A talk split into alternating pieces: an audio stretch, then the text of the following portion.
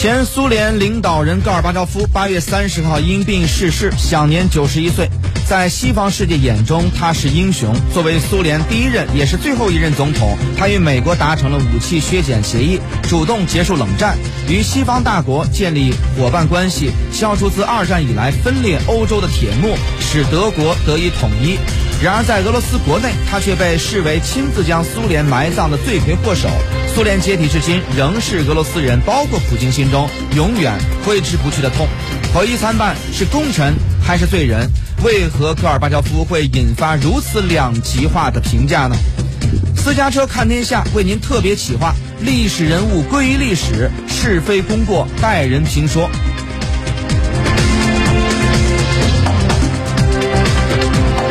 相关话题将对话资深时事评论员何亮亮先生为您做出深度解读。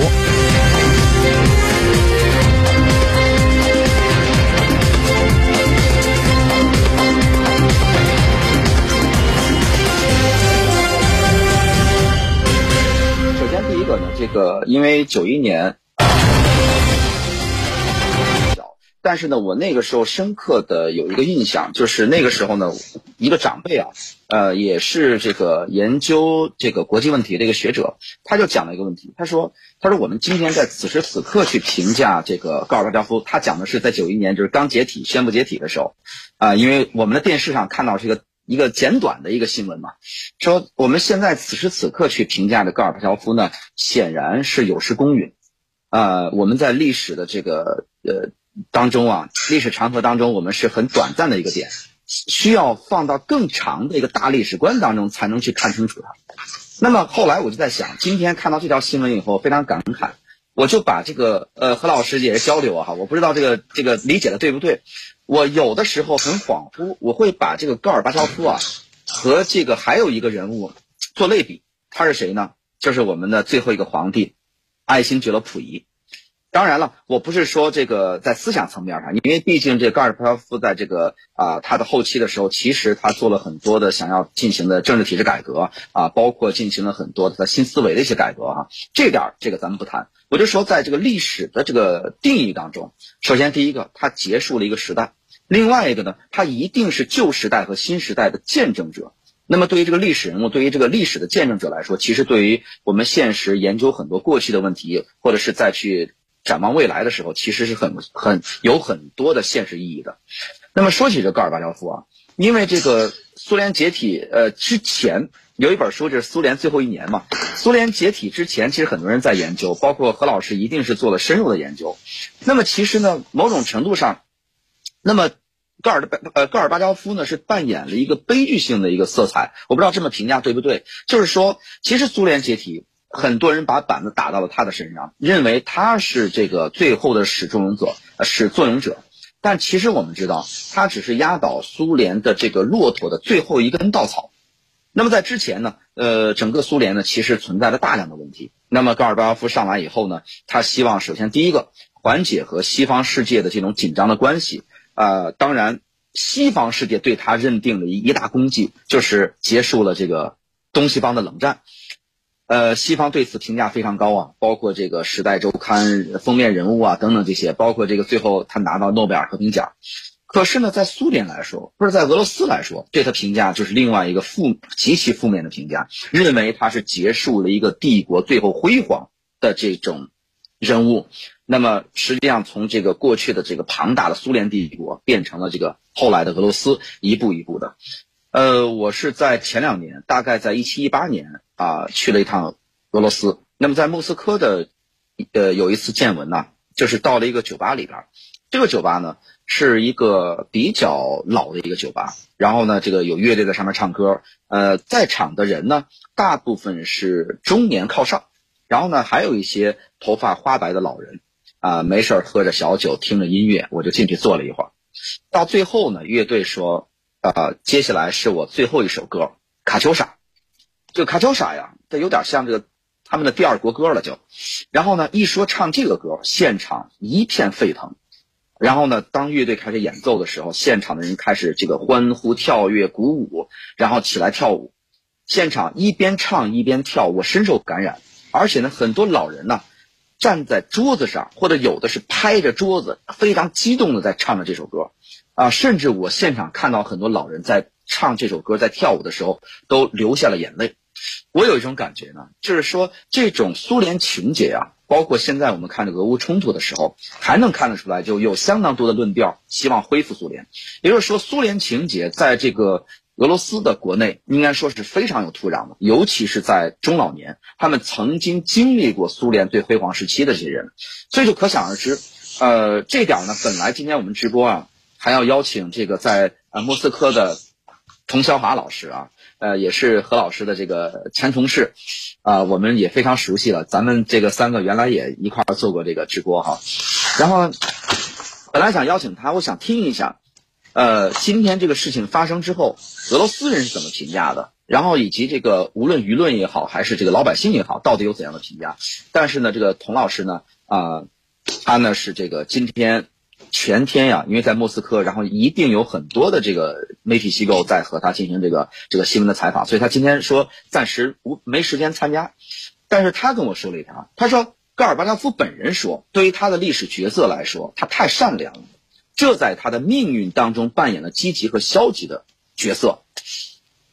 呃，刚才这个童老师刚发来给我发来这句话啊，所以我也想请教何老师啊，就是您怎么去看待呃刚才童小华所讲的这句话？就是说，戈尔巴乔夫本人讲说，对于他的历史角色来说，他太善良了啊，在他的命运当中扮演了积极和消极的角色。那么，是否是他自己会认为当时进行的，比如说政治体制改革没有那么的彻底，或者说等等，这个新思维方面也没有那么的进行这个这个深度的改造啊？苏联人当时的这个思想层面，我不知道怎么去理解，我不知道何老师您有怎样的这个这方面的看法？对，首先是说的这个唐少华，你要另外再找一个时间专门再请他谈，因为他是很少见的采访过戈尔巴乔夫，就退休后的。这样的一个记者，他们当然是直接用俄语交谈的。你可以请童小华，不仅介绍他这个当年采访这个情况，也包括他本人的这个见解啊，包括就他在俄罗斯的这个见闻。那么，我觉得戈尔巴乔夫说的这个善良的这个这这样的一个自我解剖的这个这个词儿用的很有意思。我觉得，在俄罗斯的这个民族这个性格当中有两个部分，一个部分是善良，但是另一个部分呢，可能就是凶狠。但是这两个部分，如果它只是用一个部分的话，它可能会导致一个你不可预测的这后果。你刚才说的，就苏联刚解体的时候，一位研究国际问题的学者跟你说的那番话呢，我完全赞成。在一个重大的历史事件刚刚发生的时候，你没有办法去判断它在历史长河当中它这个作用，它这个角色。我觉得呢，因为我不会只从戈尔巴乔夫这一个人去看苏联的这个悲剧。你想想，这个民族。他在二十世纪啊，这一百年里面，他就经历了几次重大的事件。其他大国呢，我觉得他都没有他那么。你比方说，这个二十世纪的一个初期，这个俄罗斯，当时的沙俄被日本打败，后来呢，俄罗斯又发生了这个资本主义的革命，就二月革命。二月革命之后又是十月革命，十月革命又遭到了十几个国家联合的这个封锁和干涉。那么，然后我们看这个俄罗斯一种这种。这个，然后实现了这个工业化和这个集体农业化，然后又有跟这个纳粹德国的一场战争。那么，然后呢，在二次大战之后又陷入跟西方的一个冷战。那么后来我们又看到，又迎来了自己的一个结局，是吧？无论是苏联共产党还是这个苏联这个国家，它后来都不存在。那你从这个角度去看的话，这一百年里面，这个苏联还有苏联的人民哦，或者是俄罗斯人民所经历的这种。大的这种转折，或者是这种转变，或者是这种苦难，真的是你看其他，我觉得中国也没有他那么多的这个苦难。你刚才把溥仪跟这个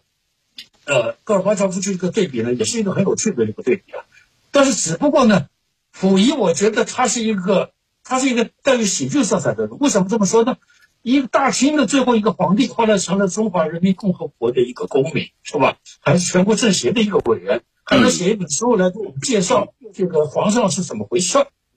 但是我们看到俄罗斯就没有这个情况，最后一代沙皇是是被波斯维克全家杀害，对吧？你看这个这个对比就很明显。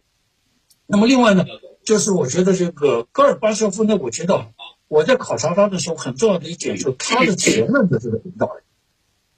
他的前任领导人里有一个非常值得关注的，就是同样是一个失败的改革者，那就是赫鲁晓夫。赫鲁晓夫也想改革，他也有改革的这个力度，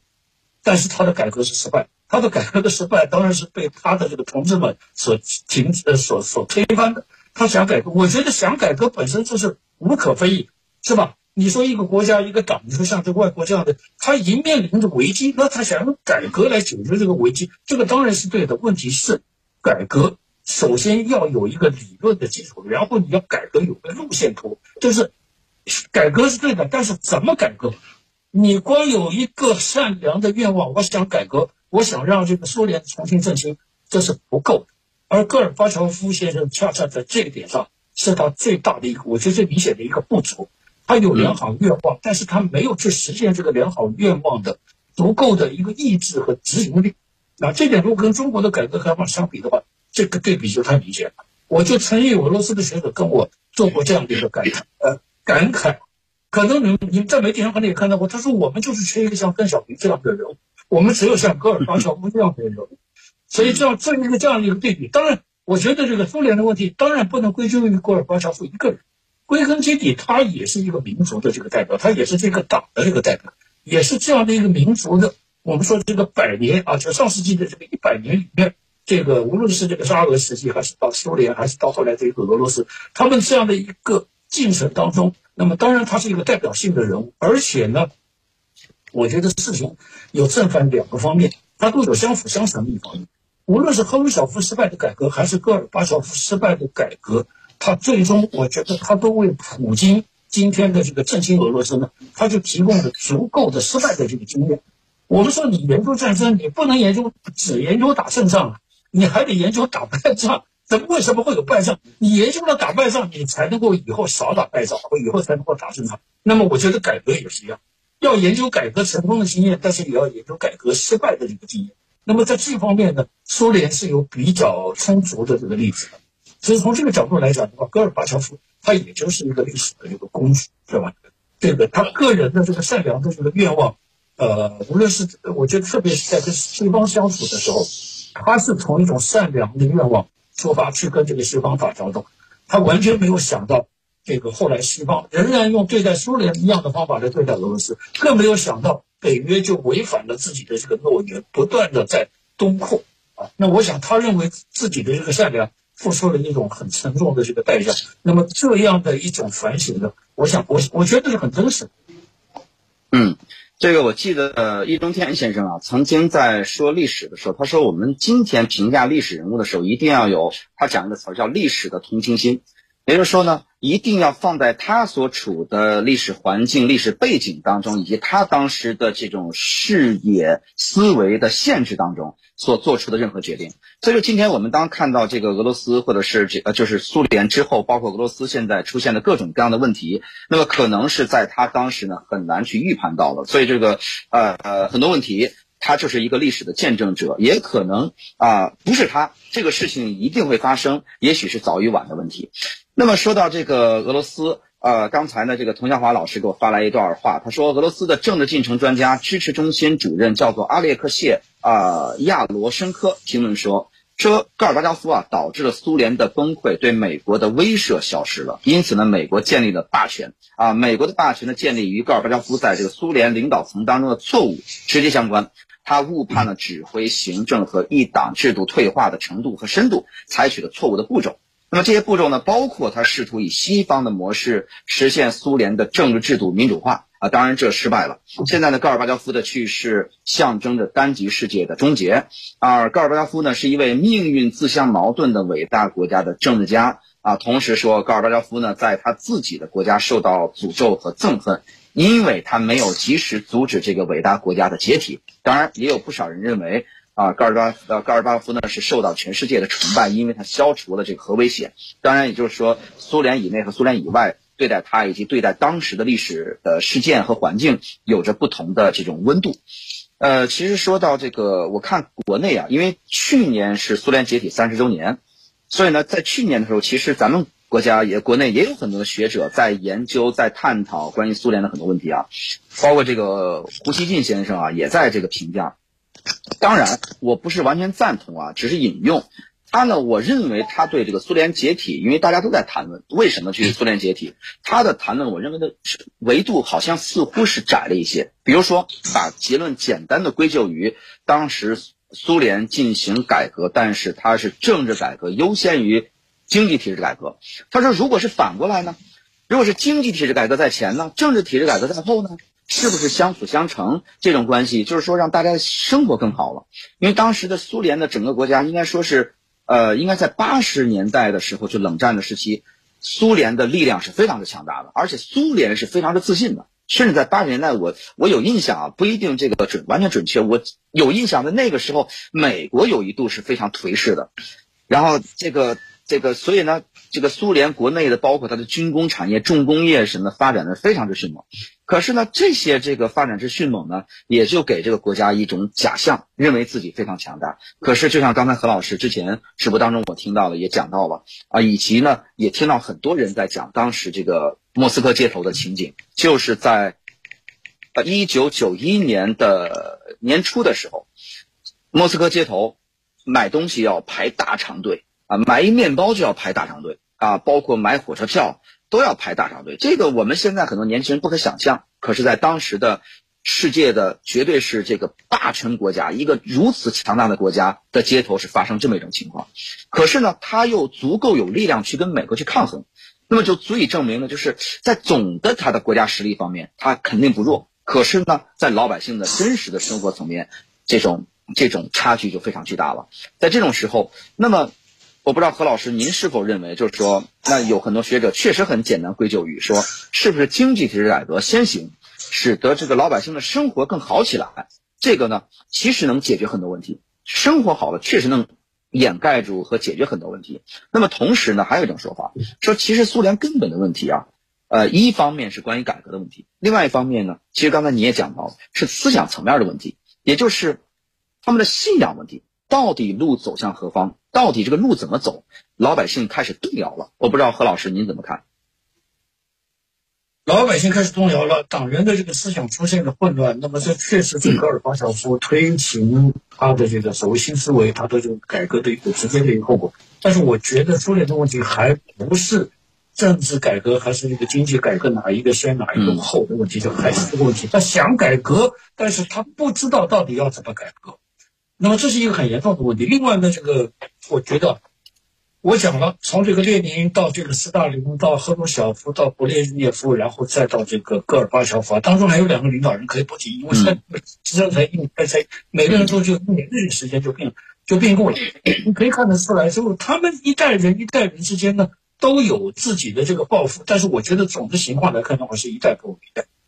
因为你比方说这个。戈尔巴乔夫很明显的作为苏联这样一个超级大国这个领导人，他所受的这个教育程度是不？我说的不是说做哲学博士，这已经是很够了。但是作为一个大国的领导人所需要的这种国际的这个视野，特别是对这个苏联已经进入了危机阶段，怎么解决危机，他没有足够的思想的这个储备。这点我这样对比的话，他跟邓小平的明显就不是一个档次的。那么还有一个呢，就是戈尔巴乔夫本人的这个经历的话，这个局限性很大。他长期是在这个斯塔夫罗波尔，就是这个乌克兰旁边的一个农业州，在那里面工作的，从基层做到这个州的这个领导人。那么直到这个四十来岁，那么进了莫斯科，进了这个中央委员会，也是在农业部门来做这个领导。他缺乏一个，就是在我们说，在一个两个超级大国，一个是美国，一个是这个苏联。他缺乏一个作为超级大国领导人所应该有的，那么这我们说这种眼界、这种建设这方，但是又不是他个人的问题，因为他整个苏联的干部队伍他就没有这样的培养。那么，所以到了我们说前面两这个，因为苏联在这个勃列日涅夫后期，他已经身体明显已经非常虚弱了。当时人们已经用病夫治国来形容苏联。勃列日涅夫之后的这安德罗波夫，他有改革思想，但是他身体不好，做了一年就死了。他之后呢？切尔年克也只做了一年就死了。那你想，一个大国面临这样的一个局面的时候，选一个年富力强的领导人出来，那么已经是一个必然的全党的全民的一个要求。谁知道选出来的其实并不是一个啊？我们现在来看，他并不是一个合适的一个大国的一个领导。那么，所以你说这这是谁的悲剧？这是个人的悲剧呢，还是一个民族，甚至是这一个党的一个悲剧呢？所以这里面就是就刚才我说这一百年里面，这个从沙俄到苏联，那么再到俄罗斯，他们走过了这样曲折的这个道路。那么每一个领导人都有自己的，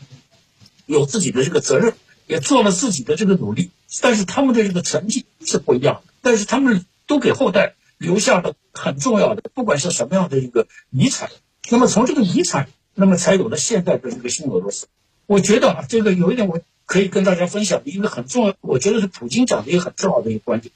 他说列宁是一个伟大的革命家，但不是一个伟大的政治家。因为乌克兰的问题就是在列宁在十月革命的时期产生的。列宁为了捍卫十月革命的这个成果，他把乌克兰变成了一个国家，让他们作为一个国家加入了这个苏联。那么作为现在的俄罗斯领导人，他看到了当年那种，那那我想当时你先去谴责俄呃去批评列宁已经也没有什么用了，对不对？但是我觉得从这里你可以看到，就是，哎，我觉得这个评价本身很有意思，就是。